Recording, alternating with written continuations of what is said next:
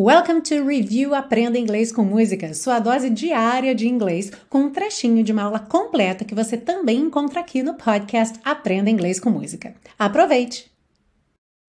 Na frase But you've got friends you can trust, mas você tem amigos nos quais pode confiar, a gente tem dois pontos bem bacanas para ver aqui. O primeiro é que você vai reparar que na frase em inglês a gente não tem esse nos quais aí ligando essas duas frases. Percebe que a gente tem but you've got friends, mas você tem amigos, you can trust, você pode confiar.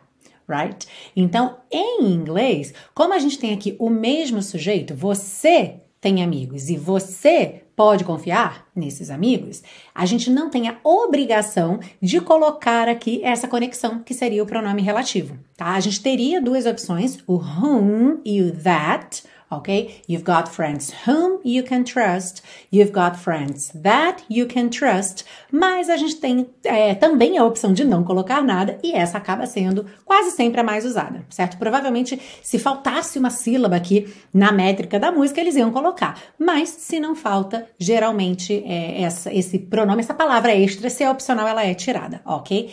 Em português, isso não é opcional, então a gente tem que colocar aqui, mas você tem amigos nos quais pode confiar, ou em quem pode confiar, alright?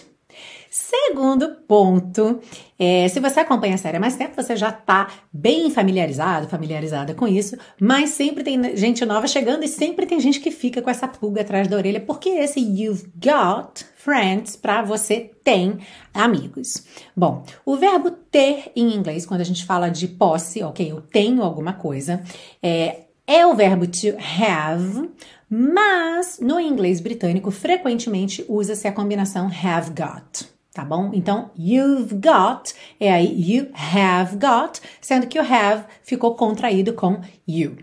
E as duas opções estão corretas, não tem uma que seja mais certa do que a outra, são só maneiras diferentes de se dizer a mesma coisa, tá bem? Então, um americano provavelmente cantaria You have friends you can trust, tá? O britânico canta You've got friends you can trust. E não esqueçamos que existe ainda uma terceira opção que é mais informal e acaba sendo usada tanto por britânicos quanto por americanos, que é somente got. You got friends you can trust. Inclusive, mais à frente aqui nessa música, a gente vai ver que tem um trecho que aparece somente you got e não you've got. Alright? Então vamos pensar num bichinho de estimação. Como é que a gente fala animal de estimação em inglês? Bichinho de estimação. A pet ok? A pet. Então, como é que você diria? Eu tenho um animalzinho de estimação. Pensa aí primeiro qual é aquela primeira forma que vem na sua cabeça e depois explore as outras possibilidades falando em voz alta. Alright, então a gente começaria com I have a pet, se a gente tem mais contato com o inglês americano. I've got a pet, se a gente tem mais contato com o inglês britânico, certo? E não deveria ser a primeira opção de ninguém, I got a pet, porque é muito informal.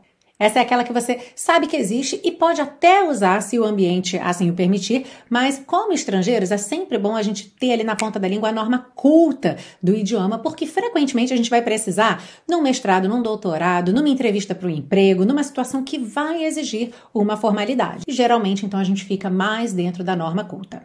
E para a gente dar um passo além aqui na nossa prática, vamos ver como essas frases ficariam na negativa, porque vão mudar algumas coisas aqui.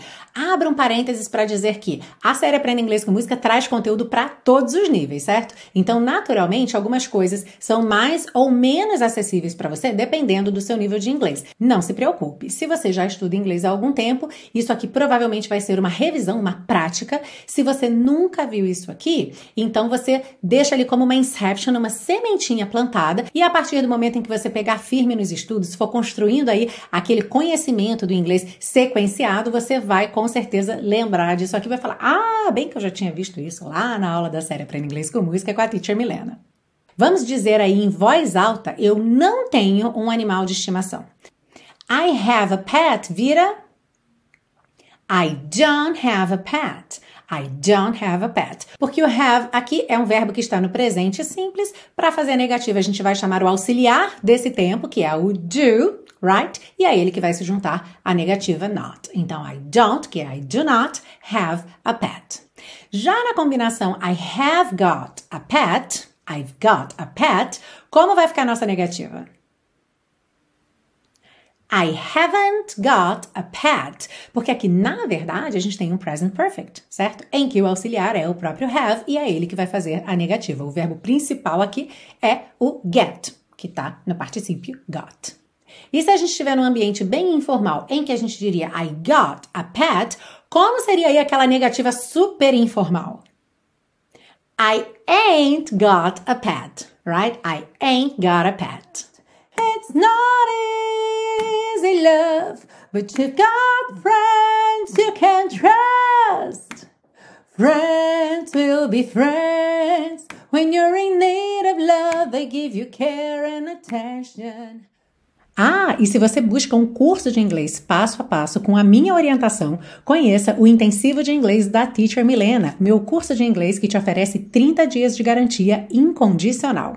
Saiba mais em www.intensivo.teachermilena.com.